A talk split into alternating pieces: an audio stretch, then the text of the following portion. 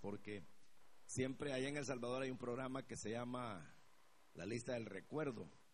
Y en esa lista del recuerdo pasan alabanzas de las antiguas, ¿verdad? De diferentes décadas, pero increíble, pero ese es uno de los programas más escuchados, ¿verdad? Y a veces cuando eh, lo sintonizamos, habla gente de todas partes del mundo pidiendo alabanzas de antaño, de esas que uno les dice a los grupos musicales de, de la actualidad, toquemos, canten tal cosa, no sé cuál es, dice. ¿verdad? Eh, mire, hermano, ¿por qué no cantan tal canción? ¿Y esa de dónde salió, hermano? Y como ahora todo es, ¿verdad? Ese romance de, de que estoy enamorado de ti, Jesús. Declaro que me vas a bendecir. Y esas cosas así, ¿verdad? Pero antes, no antes, por cierto, la época de la reforma, cuando Lutero, Calvino, por ejemplo, entre otros, generaron la reforma protestante, una de las cosas que ellos vieron era qué tipo de canciones se iban a entonar en las iglesias. Y entonces dijeron ellos, no puede ser que se esté cantando cualquier cosa. Se debe cantar, dijeron, aquello que de verdad tiene contenido bíblico. Y de ahí es donde salieron aquellas canciones tan famosas como el himno aquel de Castillo Fuerte es nuestro Dios. ¿Por qué, verdad? O, la defensa de la doctrina, porque como era parte del ignario creado en la reforma. Entonces, qué bueno que podemos oír alabanzas que nos hacen vibrar el corazón, ¿verdad, hermano? Entonces, es un gusto nuevamente estar con ustedes. Hoy continuamos y yo de verdad espero que Dios nos bendiga de una manera muy especial durante todo el día de hoy, como ha sido este todos los días atrás y pues también mañana, ¿verdad? Capítulo 24 entonces, hermanos, del Evangelio de Lucas. Y hoy vamos a leer del versículo 36 en adelante hasta el versículo número 47 y 48.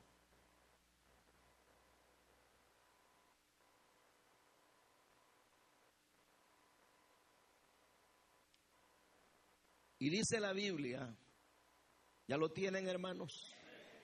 Dice, mientras ellos aún hablaban de estas cosas, Jesús se puso en medio de ellos y les dijo, pasa a vosotros. Entonces, espantados y atemorizados, pensaban que veían espíritu. Pero Él les dijo, ¿por qué estáis turbados y vienen a vuestro corazón estos pensamientos? Mirad mis manos y mis pies, que yo mismo soy. Palpad y ved porque un espíritu no tiene carne ni huesos, como veis que yo tengo. Y diciendo esto, les mostró las manos y los pies. Y como todavía ellos de gozo no le creían o no lo creían y estaban maravillados, les dijo, ¿tenéis algo aquí o tenéis aquí algo de comer? Entonces le dieron parte de un pez asado y un panal de miel. Y él lo tomó y comió delante de ellos. Y les dijo, estas son las palabras que os hablé, estando aún con vosotros, que era necesario que se cumpliese todo lo que está escrito de mí en la ley de Moisés, en los profetas y en los salmos. Entonces les abrió el entendimiento para que comprendiesen las escrituras y les dijo, Así está escrito y así fue necesario que el Cristo padeciese y resucitase de los muertos al tercer día y que se predicase en su nombre el arrepentimiento y el perdón de pecados en todas las naciones, comenzando desde Jerusalén. Y vosotros sois testigos de estas cosas. Amén. Oremos, hermanos. Padre, te damos gracias. Porque es un nuevo día, Señor.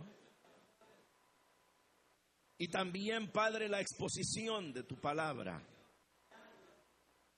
Señor, gracias porque nosotros necesitamos ser iluminados y tu palabra tiene la luz suficiente para inducirnos, para guiarnos en el camino. Es un nuevo día para nosotros, Señor, una nueva jornada. Sin duda, Padre, que en tu palabra vamos a hallar puntos de sumo interés. Háblanos, edifícanos, bendícenos, Señor, ubícanos. Danos fuerzas. Glorifícate tú, Señor.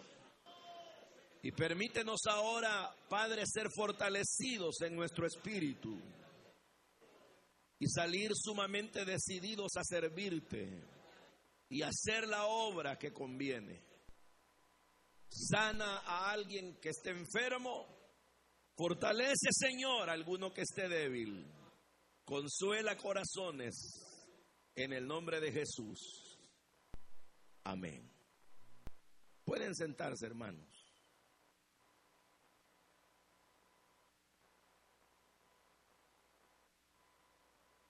El día de ayer, hermanos, llegamos a un punto donde nosotros pudimos darnos cuenta de que el sentimiento, la forma de pensar de aquellos dos discípulos que iban hacia Emaús había cambiado completamente porque después de analizar ese proceso, como decíamos, de 11 kilómetros de plática, ellos se regresaron de una manera abrupta, pudiera decir, o repentina. Y le dieron un giro a su vida de manera tal de que en vez de llegar y quedarse totalmente en el descenso, en el lugar ahí donde ellos pensaban estar, ellos volvieron a subir a Jerusalén, pero ahora ya no iban desanimados ni con pláticas negativas, sino que ahora ellos lo que llevaban era una motivación muy profunda. Una motivación que lo llevaba incluso a vencer adversidades, a vencer la fatiga, a vencer la distancia y a vencer los peligros. Pero cuando ellos llegaron con ese tipo de espíritu ya motivados, se dieron cuenta de que las cosas todavía no estaban bien porque había un sector y de los sectores más importantes de la obra de la iglesia que estaban también desanimados. Y mientras a ellos la experiencia del desánimo los había llevado a descender, al otro grupo no lo había llevado a descender, sino que más bien lo que ellos tenían era que se habían quedado estancados. Y entonces eso nos dice de que en la iglesia siempre será así, ¿verdad? Que mientras a uno las cosas les afectan al punto de que les van restando fuerzas y les hacen descender en todos los aspectos de su vida, hay otros que quizás el daño no es tan severo como para como lo fue para aquellos otros, pero sí hay un daño porque aun cuando no los hace descender, pero ya no los hace prosperar. Y entonces la gente se queda eh, en esa condición de acomodo, de estancamiento, donde ya no hay alegría por los desafíos, no se buscan, sino que sencillamente hay, como dicen en estos tipos de idiomas latinizados, hay un status quo, ¿verdad?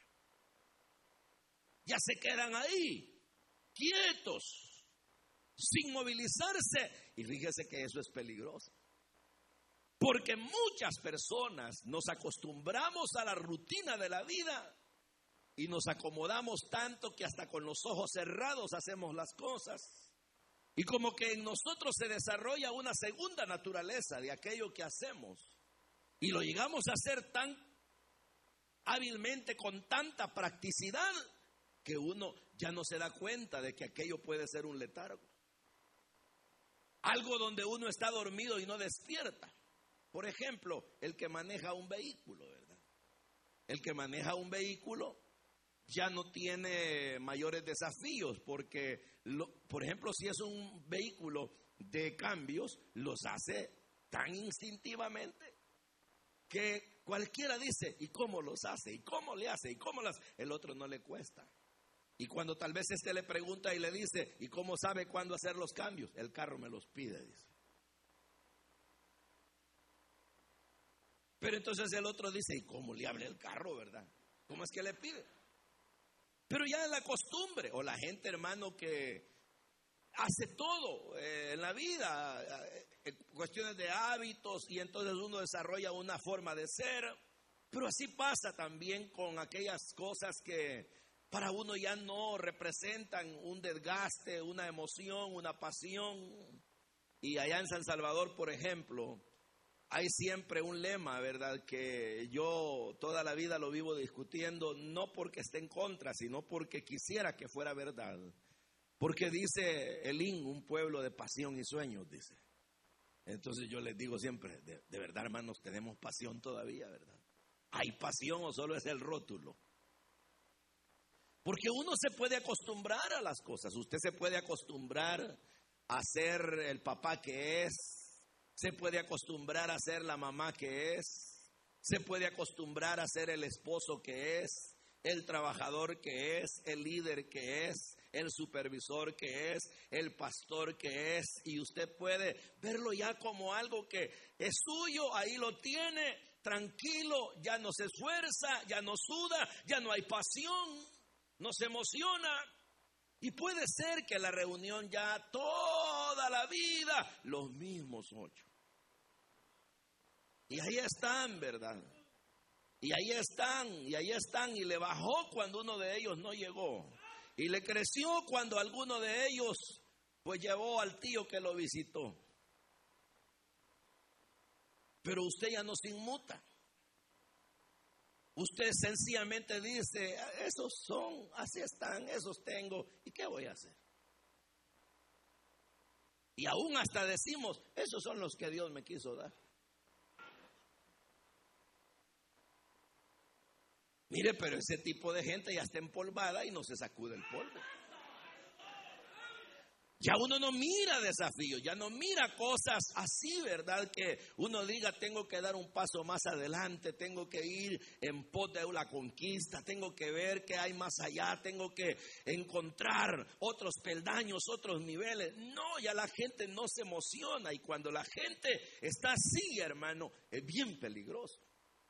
Entonces los discípulos Mientras que aquellos les había afectado la situación al punto que los hizo descender, pero ahora estaban de regreso en el punto óptimo donde el Señor los quería tener, estos todavía no habían sido tratados. Y entonces viene y cuando aquellos emocionados llegan y les dicen, hey, ¿saben qué? En el camino el Señor se nos apareció y que nos dijo esto y emocionados y los otros oyéndolos y no les creían. Cuando de repente se pone enfrente el Señor de ellos. ¿Y qué les dice? Dice, les dijo el Señor, paz a vosotros. Y mire usted cómo, cómo dice, y ellos espantados y atemorizados pensaban que veían espíritu. Esta palabra, bueno, más adelante el Señor, se la, ya le voy a aclarar algo que el Señor les dice. Pero el asunto es de que ahí estaban y, a mí me agrada Jesús y, y es una buena noticia para todos. ¿Se acuerdan que en el primer mensaje les dije que el Señor, en vez de desecharnos, en vez de olvidarnos, en vez de decir, pues ya no quieren nada, ya no me sirven, pues sencillamente ya no los quiero tratar, el Señor lejos de qué, Él se acerca a nosotros y camina con nosotros. Y se interesa en saber qué nos pasa. Y por eso nos pregunta, ¿qué cosas te tienen tristes? Fíjese que hay dos cuadros bien diferentes, porque mientras a los primeros les preguntó, ¿qué cosas los tienen tristes? ¿Por qué son esas pláticas? A estos no les preguntó nada, sino que de un solo les hizo saber que él ya sabía que estaban turbados. Pero quiero dejar esto para más adelante. Pero ¿por qué les digo esto? Que el Señor realmente, hermano, con todos nosotros, independientemente de dónde estemos, sea que hayamos retrocedido, sea que nos hayamos estancado, el Señor está interesado en sacarnos de esa situación. Él no va a desechar a nadie, Él realmente nos ama de verdad. Y si alguien nos da importancia y si alguien de verdad nos hace ver el valor asignado, es Él.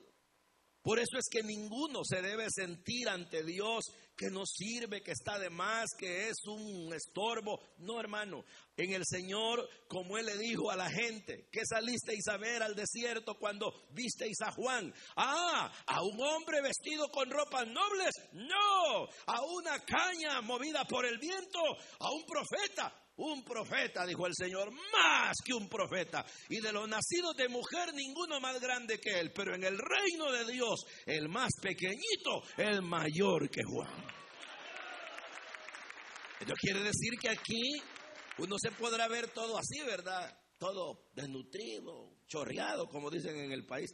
Pero vale, hombre.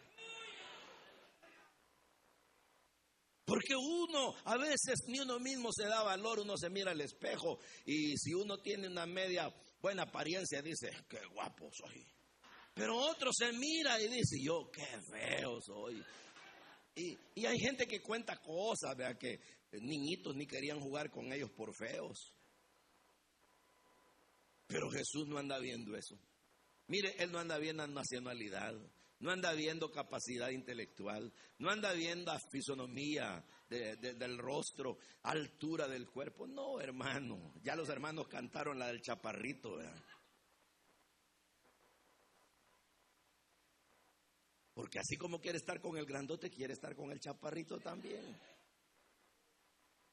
¿Ah?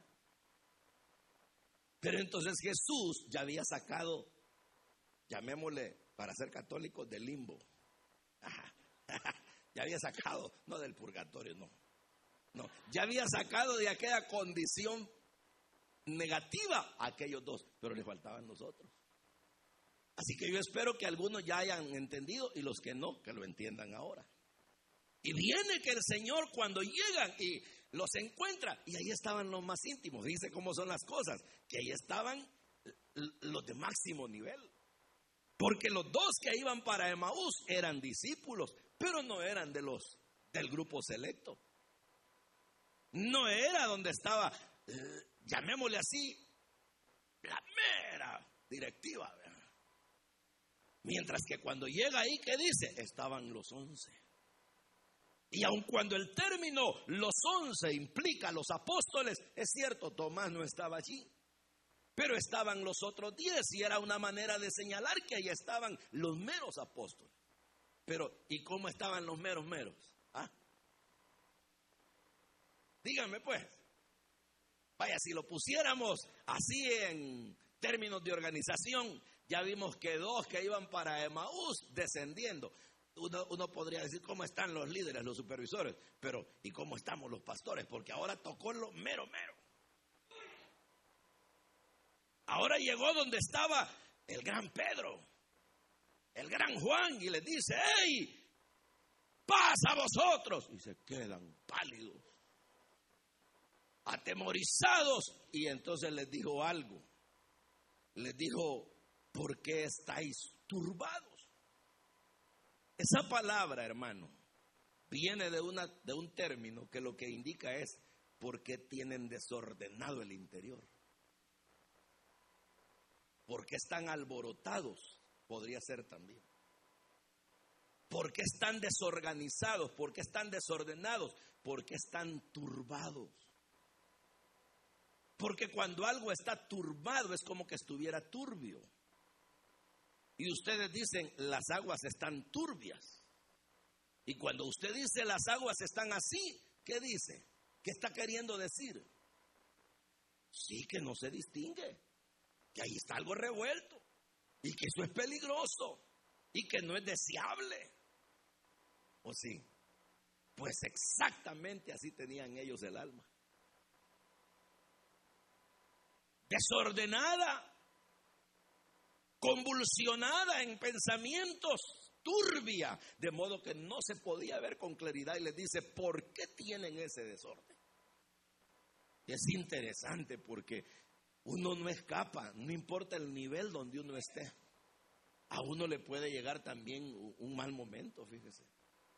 ¿Verdad? Y en este caso le está diciendo a Pedro, le está diciendo a Juan, le está diciendo a los meros meros, hermano.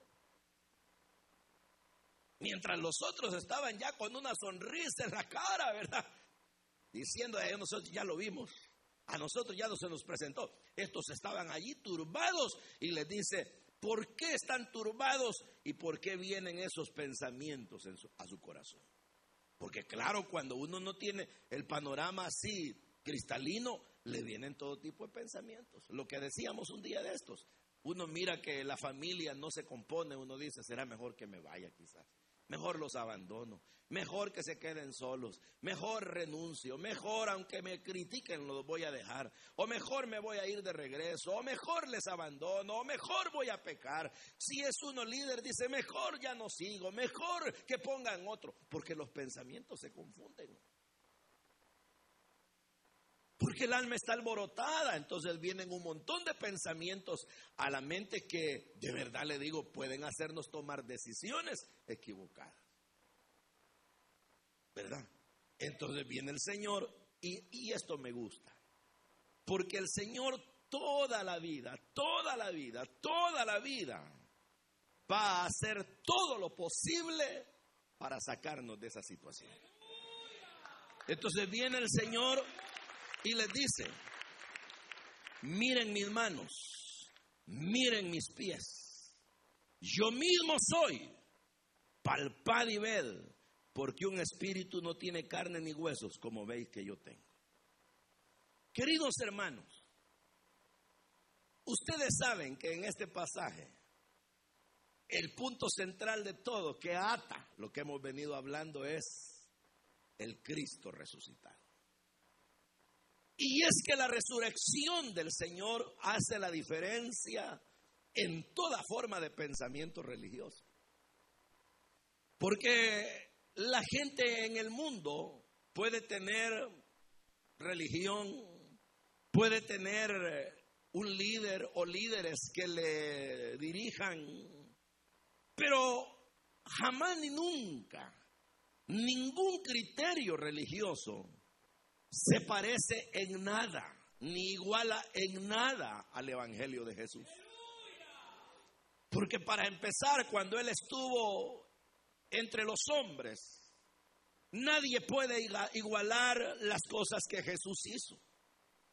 Y si no lo pudieron igualar allí, en un obrar diario, cómo predicaba, cómo hablaba a la gente, cómo los trataba, los milagros que hacía, menos lo pueden igualar en el hecho de que Él se levantó de entre los muertos. Hermanos, si es que la resurrección de Cristo es el sello de nuestra victoria.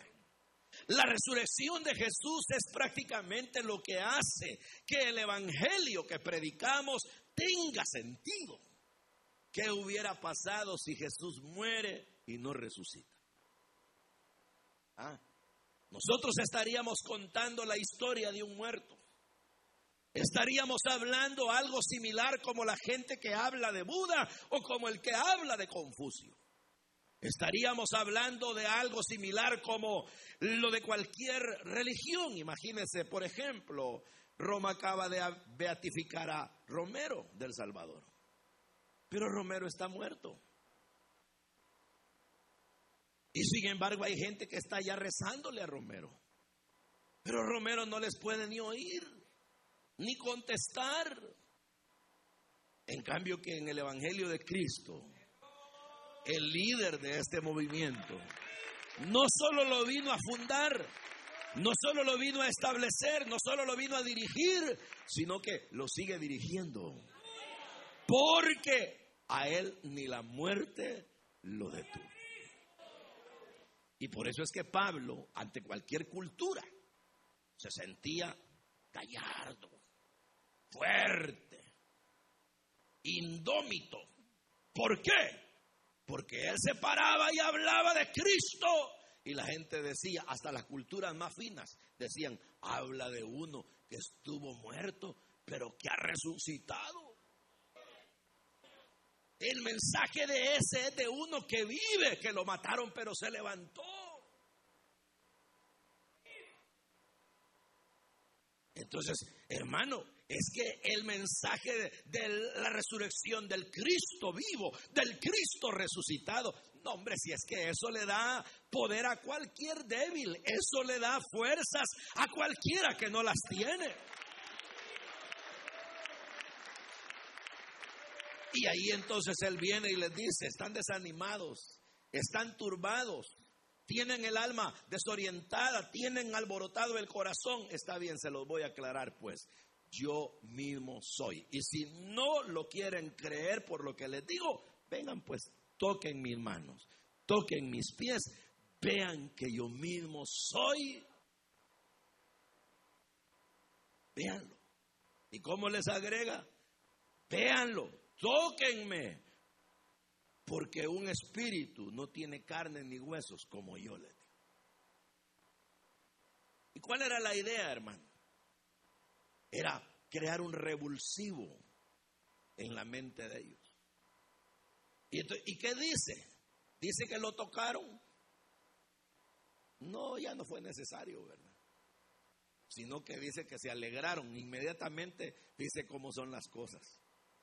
Pero es que uno, hermano, puede tener de repente. Hay gente que le dicen bipolar, ¿verdad? Porque agarra dos posiciones, dos polos opuestos. Pero estos fueron bipolares ahí. Y no estaban tristes, pues. Y después, ¿qué dice así? De gozo. Estaban tan llenos de gozo, dice, que ni le creían por el gozo. Es como cuando uno, un diabético, se le baja el azúcar y luego se le pega la gran elevada. Como lo puede matar la bajada, lo mata la subida. Así les pasó a estos. Se les había bajado el gozo porque no tenían a Jesús y ahora que de repente se les disparó. Entonces, pero ¿a qué quiero llegar? Que Él hace todo lo posible porque salgamos del estancamiento. Ya había sacado aquel grupo de descenso, ahora tenía que sacar a esto del estancamiento. Y si para ello era necesario que lo tocaran, tóquenme, véanme, toquen los pies, toquen las manos, vean que yo soy. Un espíritu no tiene cuerpo, háganlo. La cosa es, salgan de ahí. Entonces Jesús nos ofrece todos los recursos posibles para sacarnos de esa condición negativa. En otras palabras, el que no sale no es porque Jesús no lo ayude, es porque no quiere. Y decían los viejecitos en esos sus dichos sabios, no hay peor ciego que el que no quiere mirar. ¿Verdad que sí? Entonces, si usted se anda lamentando, ay, que ya mi hermano, mire que las cosas no me funcionan, viera que, no, hombre, eso no, ya ni lo mencione, porque Jesús hace ratos nos ha puesto tantos recursos, tanta salida. Dígame usted, ¿para qué no hay salida? ¿Ah? ¿Cuál es el dicho humano? Para todo hay remedio, menos para la muerte. Al contrario, yo digo, para todo hay remedio y hasta para la muerte también. Entonces, cuando una persona no avanza, toda la vida es así negativa, toda la vida es como negligente, difícil, que protesta, es porque quiere, le gusta eso. Le gusta eso. Y no en el mismo sentido, pero casi se parece a aquellos que Jesús dijo, que es como el espíritu, que lo sacan de un lugar y anda por otros lados, viendo a dónde reposar y luego cuando no haya dónde vuelve a su casa y la haya limpia, adornada, pero no la haya ocupada y entonces va y trae otros y se mete y el postrer estado de la gente es peor. Entonces, ¿por qué se parece? Porque la gente anda recogiendo todas las cosas negativas de la vida. Es cristiano ya, es lavado en la sangre de Jesús, es bautizado en el Espíritu Santo, tiene eh, una escuela donde el Señor le ha enseñado a creer, donde el Señor está cerca de él, donde le ha enseñado la palabra, se la abre continuamente, donde el Señor incluso comulga con ellos, les ayuda en todo sentido, los exhorta cuando es necesario, los consuela cuando esto merece, les hace ver su presencia en todas las cosas que en la vida hay, pone su sello y todavía andan de negativos. ¿Y qué quieren, pues? Ah. Y todavía no entienden y todavía ahí. Y les dice, vaya pues, si tanta es la situación, tóquenme pues. ¿Ah? Tóquenme. Les doy permiso, vaya, vengan a probar que sí me metieron unos clavos. Y entonces ellos se miraban y de alegría, es verdad, entonces, y ni le creían. Entonces viene Jesús. Y en eso de sacarnos, nos recuerda algo. Y él dijo, primero señaló, estas son las palabras porque le dieron a comer y le dieron miel y pescado.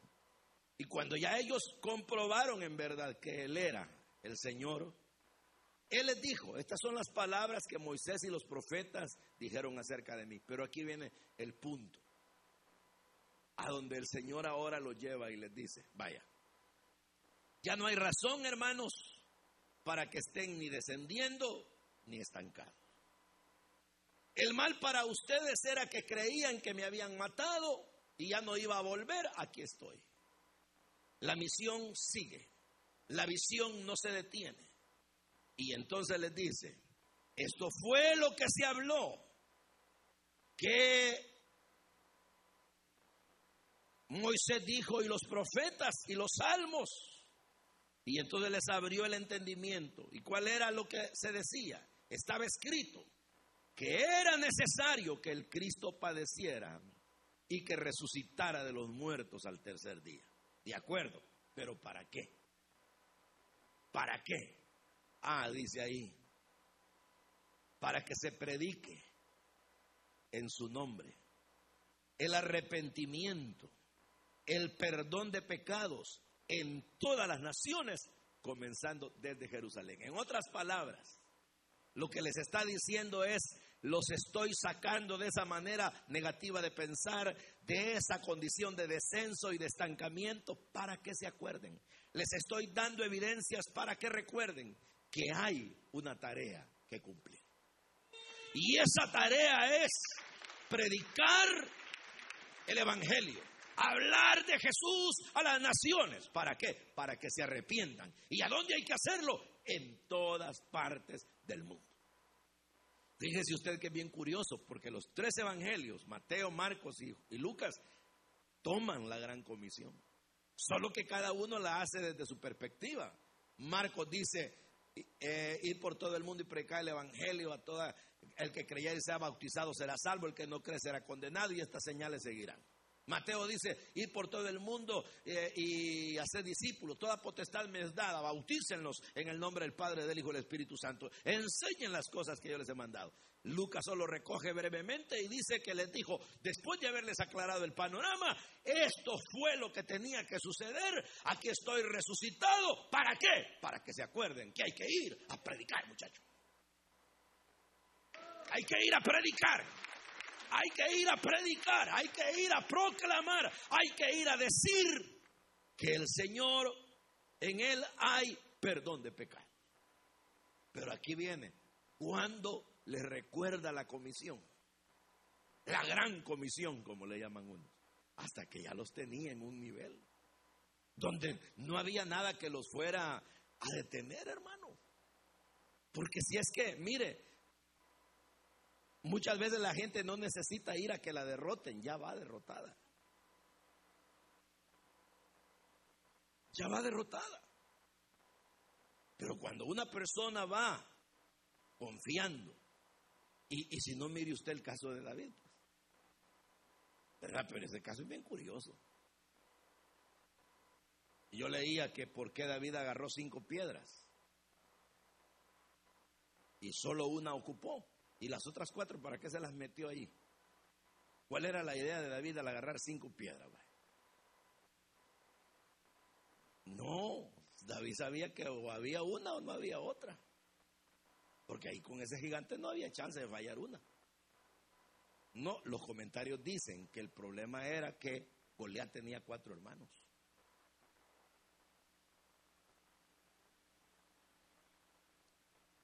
No es verdad.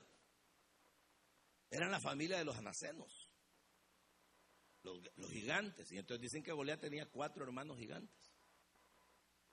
Entonces dicen los comentarios que lo que se puede ver en la idea de David era meter cinco piedras, una para Goliat y una para cada hermano.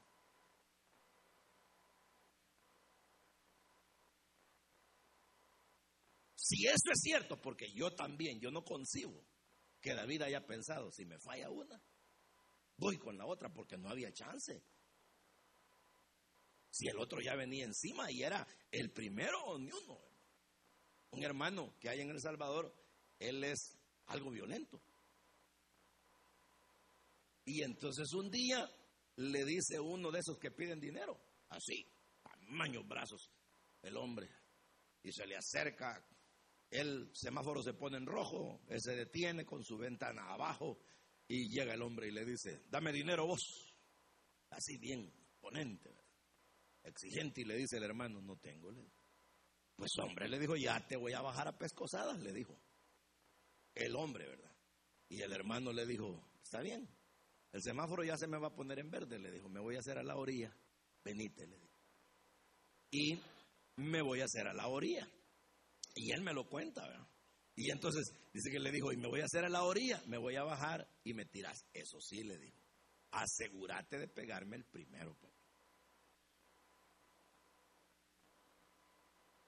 Tirame, le dijo, y asegúrate que con el primero me doblas. Porque si no, no me va a alcanzar ese pavimento para restregarte. Y entonces vengo yo y cabal, ¿verdad? Yo le digo, y usted le hubiera dicho, y agradece, papá, que soy pastor.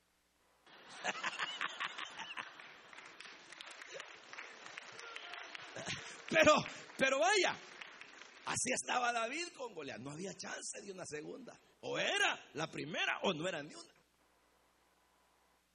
Pero la pregunta es, ¿cómo iba David, hermano? David ya iba triunfador. Mientras todos los demás ya estaban derrotados. Porque ¿cuál era la mentalidad de todos? Mire usted en las palabras de Saúl. No, muchacho, ese hombre es guerrero desde su juventud. Mira, tú apenas eras un niño. Esa era la mentalidad. Entonces ya estaban derrotados. Y viene David y les dice, no puede ser, no concibo eso. ¿Y por qué? Eres malicioso, le dijeron los hermanos. No, les dicen, no, nada de eso. Lo que no entiendo es, ¿por qué no van a pelear con ese incircunciso y le demuestran quién es el Dios de Israel? Él no les estaba diciendo, demuéstrenle quiénes son ustedes. Vayan. Y entonces cuando lo mira Goliat, dice, no, hombre, dice Goliat, un niño me mandan. Y lo peor dice que este no tiene espíritu de combatiente. Imagínense cuando un palo viene. ¿Qué crees que soy perro? Le dijo. Y el otro le dijo, nada de eso. Le dijo, el asunto es así, mira, el planteamiento mío es, has ofendido a los ejércitos del Dios viviente. ¿Eh? Eso has hecho. Entonces yo vengo en nombre del Señor. Y el Señor te entregará hoy. Y todo mundo sabrá aquí que hay Dios. Y entonces viene, ¿y qué hizo? ¿Y qué hizo? Se llegó el momento de que el combate se inicia y Goliat se va encima y David pega carrera, pero no para huir, sino para ir enfrentando. ¿Y cómo le hace? Usted sabe, ¿verdad? Todo lo que podemos imaginarnos que tenía práctica, cierto. Que sabía cuáles eran las piedras buenas, cierto. Que le agarró impulso en la carrera, cierto. Que no había mucho chance de donde pegarle al hombre porque traía hasta un gran casco, cierto. El único punto donde se la podía clavar era en medio de los ojos. Y ahí se la puso.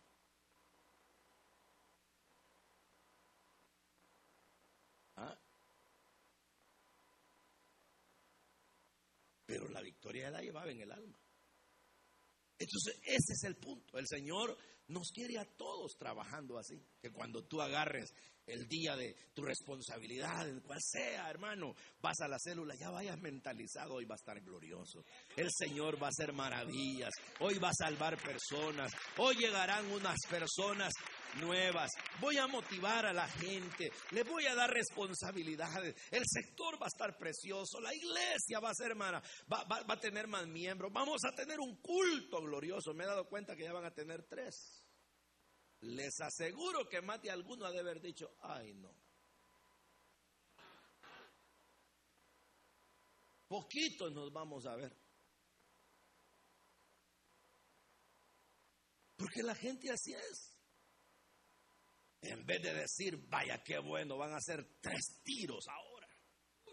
Tres cultos gloriosos. Y si el desafío es que tengamos más parqueo, más espacio, hay que trabajar más.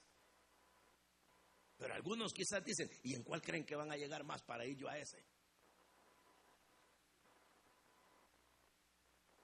Porque nos desanimamos, ya vamos derrotados.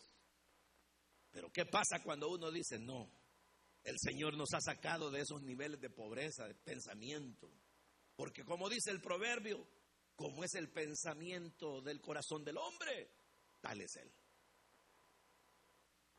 Entonces el Señor nos saca de ahí. ¿Para qué? Para mandarnos a predicar.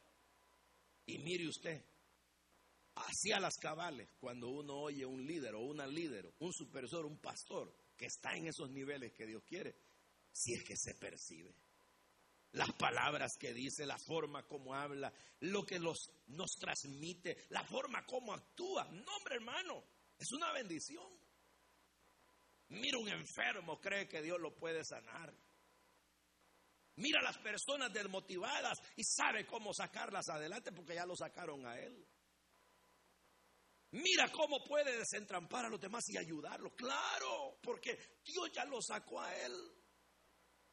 Y, el que estaba descendiendo puede decir, ah, está bien a fulano porque ese solo estancado estaba. No, el Señor a unos y a otros saca adelante. Y nos recuerda que hay una labor importantísima, una labor que no la puede ir a hacer otro, sino solo tú. ¿Y cuál es? La de predicar el Evangelio. Predicar el Evangelio. Predicar el Evangelio, predicar el Evangelio, predicar, predicar, predicar, predicar y predicar. ¿Y cómo quieres tú que sean los predicadores, Señor?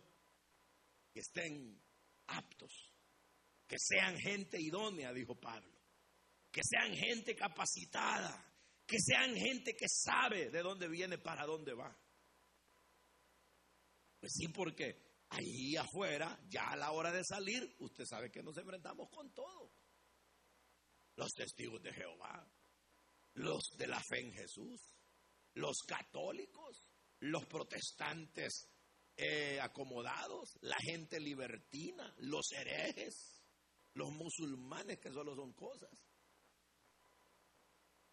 Y uno ahí, ¿verdad? Y mire usted cómo son. Que miran un musulmán, y yo no sé si usted se ha fijado, pero la gente, un musulmán, y como si fuera un gran señor, ¿verdad? Miran a un católico, cura, Hoy que veníamos, venía este señor, ¿cómo se llama ese monseñor de San Salvador? Eh, entonces echarse un viejito pechito. Ah, pues él, con dos monjas. Y todo el mundo viéndolo. Y yo así, porque no me miran a mí? Soy el hombre de Dios.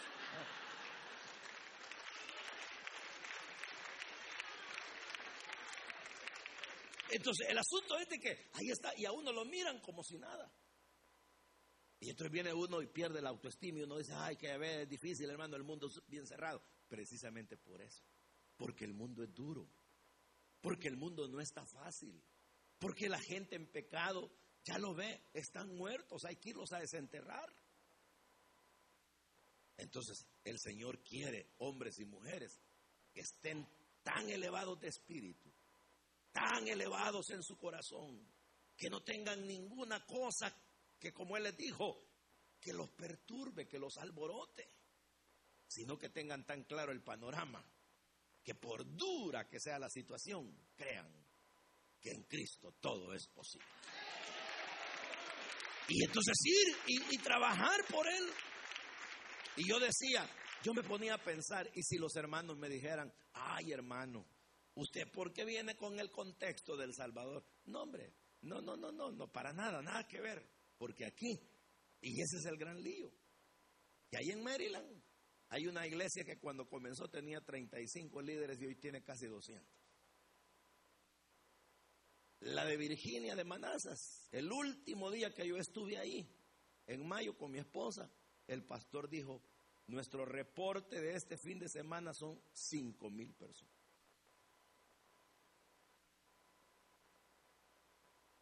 ¿Ah? ¿Y entonces qué está pasando? Y por lo que yo me acuerdo a ustedes, tengo cinco años de estarles preguntando cómo están y lo mismo me dicen.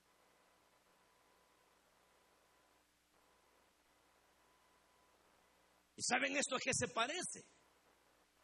A cuando la gente llega al pie de una montaña y dicen no se puede subir y viene uno y dicen déjenme probar y pa, pa, pa, sube. Y desde allá arriba nos grita y dicen, miran qué lindo se mira desde aquí. Y entonces, ¿qué nos está diciendo? Que se puede. Que lo que se requiere es esfuerzo, paciencia, saber dónde poner el pie. Entonces no podemos decir, ah, hermano, es que viera que las cosas están bien duras. ¿Usted por qué no vive aquí? No, pero ¿y eso pues por qué lo hacen? ¿Y aquellos otros por qué también? ¿Y el otro por qué también? ¿Ah? Un pastor un día me llama y me dice, quiero que venga, hermano. Y vine a predicar a su congregación, congregación grande. Pero antes de todo, viene él, me lleva un café y me dice, hermano, una de las cosas por las cuales le pedí que viniera es porque la iglesia está, está bien grande ya y no hay qué hacer. Y necesito que me dé un consejo, ¿qué hacer? La mayoría me dice, venga porque no hay cómo crecer.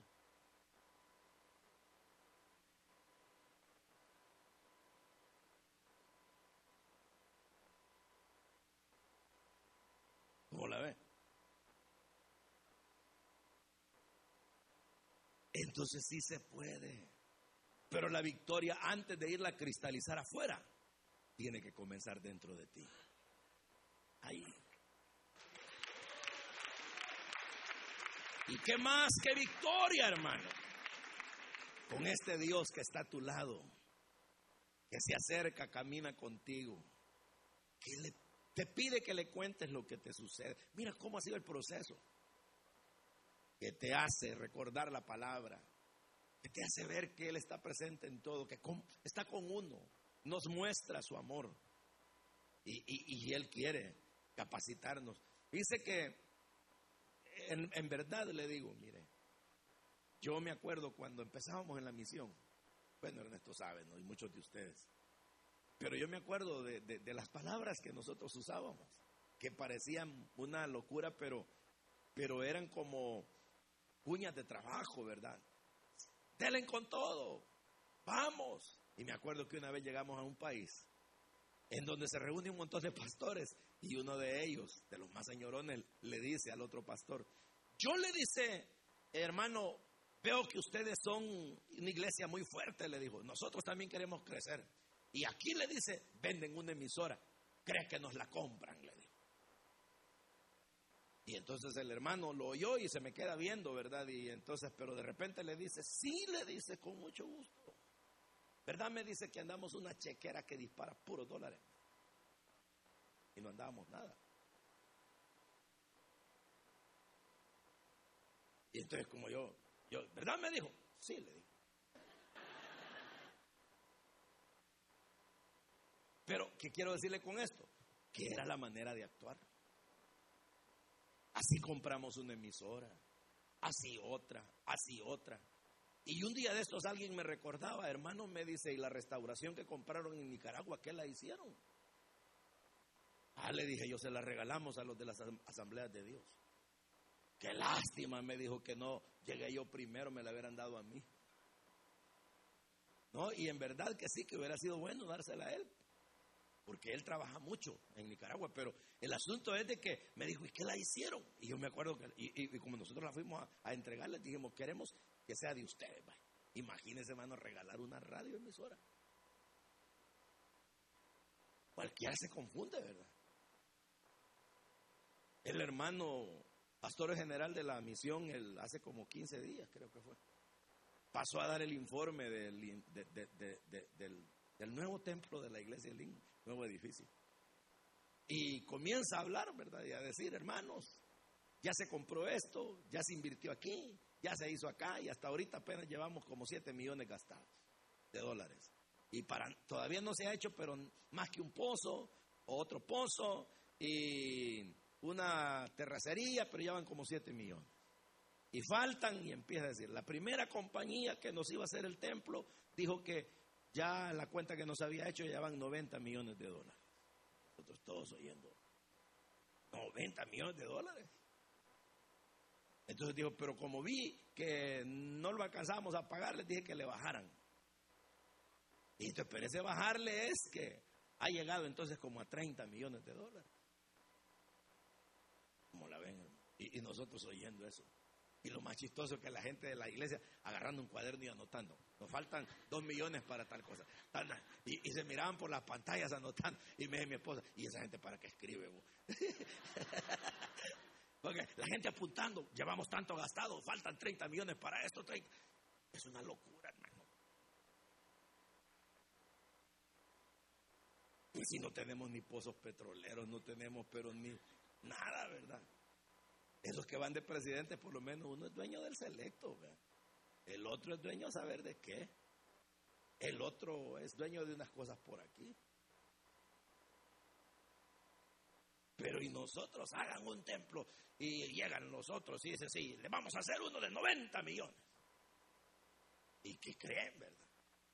Entonces, pero la iglesia no se detiene. Esa es la virtud de la obra de Dios que la iglesia no se detiene, hermano. Mire, la iglesia es como que no tiene nada, pero que lo tiene todo. Esa es la verdad. La iglesia es, es que ¿por qué? Y si usted me dice, ¿por qué? Deme una sola razón. Sencillo, es el cuerpo de Cristo. Y, y, y, si mi cuerpo es, digamos que mi cuerpo va desde el cuello para acá, y yo tengo cabeza. Y mi cabeza piensa bien y mi cabeza tiene ideas claras. ¿Cómo va a estar esto? Bien. Este cuerpecito va a ir donde la mente diga, ¿verdad? La cabecita va a decir, un buen restaurante, este cuerpecito ya va a ir. Esta mente va a decir, voy a dormir plácidamente en una buena cama, este cuerpecito le va a obedecer. ¿Ah? En, otras palabras, el cuerpo va a disfrutar de las ideas de la Entonces yo te pregunto, ¿cómo es la cabeza de la iglesia? ¿Ah? Razón tuvo Pablo de decir, Cristo la cabeza, la iglesia el cuerpo, la plenitud y aquel que todo lo llena ¿Eh? Entonces eso es lo que el Señor quiere, que salgamos, pero no hermano, atribulados, temerosos, no, no, no. Tampoco quiere que seamos abusivos, ¿verdad? Así como osados, eh, imprudentes, no, no, no, no, no. Vamos a trabajar, vamos a ir a triunfar. Al hermano pastora, voy a tomar el ejemplo del año pasado, le dije, el año pasado fue hermano, ¿dónde está el hermano? en, marzo, le dije, hermano, ¿cuántas células hay? 12. Este año quiero que llegue a 20. El otro año quiere, quiero que llegue a 30. El siguiente año quiero que llegue a 50. El siguiente quiero que llegue a 75. Parece que le dije, ¿verdad? Le di un plan de 5 años. Y el quinto año debe tener 100. Con 100 va a tener un promedio de 10 por célula, va a tener mil personas en la congregación. El hermano ayer me dijo, hermano, ya llegué a las 20 de este año. Entonces, ¿qué les quiero dejar a ustedes? A la central. ¿Cuántas hay? ¿120? ¿115? Se la voy a poner fácil. Quiero que al final del año 2019 hayan alcanzado la mitad de 120, 60 más. Mínimo. ¿Qué significa? Por cada dos líderes van a producir uno. Y eso es que está fácil. Porque tienen un año. Si lo logran, el otro año, en noviembre, vamos a tener 180 aquí.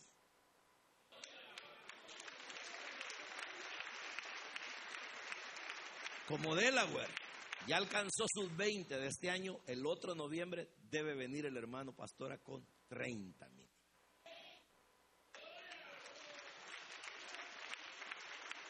No sé cómo está Benedicto en Richmond. ¿Cuántas hay, Benedicto? Usted debe venir con 30 en noviembre del otro año. ¿Quién más está? Freddy, ¿cómo estamos allá? ¿Cuántas hay? 30 también el otro año. Mínimo. ¿Quién otro está? Santos. ¿Dónde está hermano Santos? Ya se me fue. Ya me pasó las del papá que sale en una campaña y lleva al niño y les dice a todos, hay que educar bien a los niños, queridos hermanos. Es de mantenerlos a raya. Y el niño sale corriendo y se va y ni se fijó.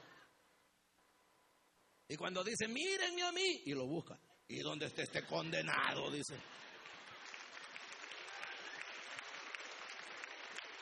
Bueno, pero, pero díganle a Santos, pues, que debe venir con más el otro año. Igual allá mi hermano en Raleigh, mi hermano que está en Charlotte, mi hermano de Duran allá, Walter, todos. El de Culpeper, todos, hermano. ¿Por qué? Es que así lo quiere el Señor. Es que este no es un asunto de números. No es un asunto de grandeza humana, que mire cuánto tengo. No, no, no, no. Esto es hacer lo que Cristo nos mandó a hacer. No se trata de que digan, ah, el hermano, miren cuánto ha conquistado. No, esas no son glorias para uno.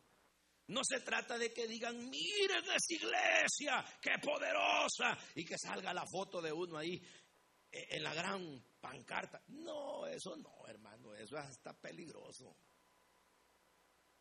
Se trata de que Cristo diga, muchachos, hacer la obra. Démosle para esto. Fue que yo padecí, para esto me levanté. Dejen de estar pensando cosas y vamos a predicar. Que se hable en todo el mundo de lo que ha sucedido. Y todavía los remata y les dice, y vosotros sois testigos de. Sois testigos. ¿Y acaso no somos testigos nosotros? Es cierto, nosotros no estuvimos ahí. Pero dígame, dígame si no somos testigos, hermanos, que cada uno de nosotros sabe de dónde lo sacó el Señor. Que cada uno de nosotros sabe el cambio que Él hizo. Cuántas oraciones contestadas, cuántas veces el Señor nos ha manifestado su gracia. Nosotros no podemos decir, ah, es que yo hubiera querido estar allí en ese día para ver cómo Pedro vio, tocar como tocaron ellos. No, no, no es necesario. Ya Jesús hizo mucho en nosotros. Y entonces yo no puedo negar que Cristo ha estado al lado mío. Yo no puedo negar que Jesús ha cuidado en cada detalle de mi vida. En cada uno, hermano. Mire, a mí me han amenazado personas y sin andarles deseando nada, se han muerto. Es verdad lo que le digo. Hay gente que me ha, amenazado de puro gusto. Y yo digo, ¿y este de dónde salió? Y Señor, ten misericordia. Y pan, algo le pasa se muere. Y a mí me da miedo. ¿Y sabe por qué me da miedo? digo yo, Señor, no, los, no te los acabaste porque me amenazaron, ¿verdad? Pues sí, porque cuando eso pasa me da miedo por los demás. Porque si eso es así, Señor, entonces hace que la gente no se porte mal conmigo. Que mis hijos no me desobedezcan porque se los voy a echar también. Que mi esposa se porte bien, ¿verdad? que los hermanos. Pues sí, porque si el Señor lo cuida uno, dígame usted. Mire, cuando menos hermano, por mencionarle dos que tres veces, pero literalmente muertos. Uno, uno que le servía a Satanás y que dice que él era sacerdote. Él mismo me lo dijo. No, me dijo, si yo a hacerle daño a usted iba. Y me pegaron una amarradita, me dijo. Me amarraron literalmente. De verdad, le digo, sí. Me... Y yo, me amarró Dios. Y lo más tremendo me dice, me abrió el entendimiento como a estos. Y me hizo que la palabra que se predicó me tocara el alma. Y así yo he visto gente. Entonces digo yo, si es que Dios se ocupa de todo, hombre. Un día llega, imagínese usted un tipo y me cobra un centavo, hermano. Págueme un centavo. Y yo como era un centavo ni cuenta me di, dije yo voy a pagar lo grueso, voy a dejar ese centavo ahí. Y por un centavo bien enojado y lo peor que mandaron un gorilón de esos. Que con solo verlo da miedo. Dije yo no puede ser que a mí me esté cobrando un centavo este hombre. Ya voy a ir a pagar. Y me gustaría, Señor, le dije, de un solo pagarles todo para que no me estén diciendo nada por un centavo. Cabal, al siguiente día el Señor me dio todo, da pagar. Me acordé del estatero. dije, así es Dios. Yo cuento la anécdota aquí que veníamos. Yo tenía que ir a un lugar con mi esposa que no conocíamos. Y bajamos aquí en Washington y lo que nunca sucede, porque no pasa eso, por lo menos a mí es primera vez que me ocurre. Llega un muchacho y me dice, yo voy a agarrar las maletas. Qué raro, dije yo. Y agarró las maletas, las subió a una carreta y sal, un moreno. Y me dice, ¿lo están esperando allá afuera? No, le digo. Pero está haciendo frío. Sí, yo sé, le dije que está haciendo frío. Pero voy para un hotel, le digo. ¿Y a qué hotel va? A tal, le dije. Y yo ni sabía porque era la primera vez que lo iba a hacer en Washington. ¿A dónde estaba la parada de los hoteles? Claro, allí dice, ¿no? pero cada parada tiene un hotel específico, es decir, no es un punto donde paran todos los buses de los hoteles, sino que el hotel tal para aquí, el hotel tal para por allá, y eso yo qué lo iba a saber. Pero me dice él, ¿a cuál dice que va? A tal. Ah, ya sé, me dice, y se dice a caminar ese hombre, era la primeritita de todas. Me bajó las maletas, cabal llegó el transporte, subimos, y yo meditando, yo decía, Señor, ¿y por qué sucedió esto? Y justo pensé, el Señor ha de haber dicho, ¿para qué no andes tonteando ahí?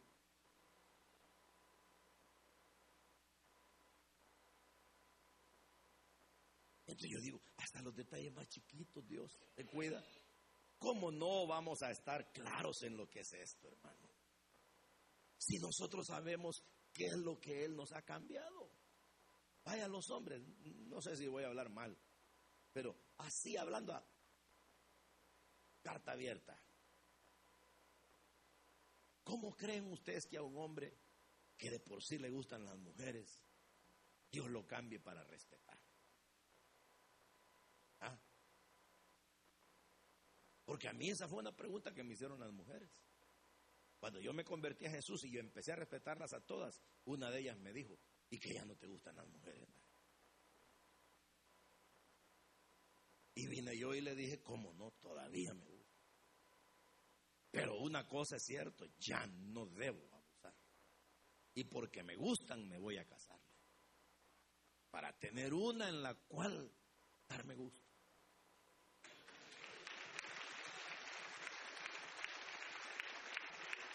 Pero hablándolo así, así, así, a las cabales, eso no es fácil, hombre. Eso no es fácil que a un hombre normal, pues a otros que no son normales, pues está bien, ¿verdad? Pero a un normal que le digan, y peor que desde chiquito ha tenido tal vez esa simpatía, ¿verdad? Y de repente que se plante y diga, de aquí en adelante, tipo Agustín, vaya. Si el gran San Agustín, ese era su gran lío. Mujerero a morir. Y entonces un día leyendo la Biblia se da cuenta de que estaba en pecado y se arrepiente. Y la historia de él cuenta de que una mujer que no sabía que él se había convertido lo llega a buscar porque la tenía citada. Y cuando la mujer le toca la puerta y le dice, Agustín, soy aquella. Sí, le grita él desde adentro, pero yo ya no soy aquel.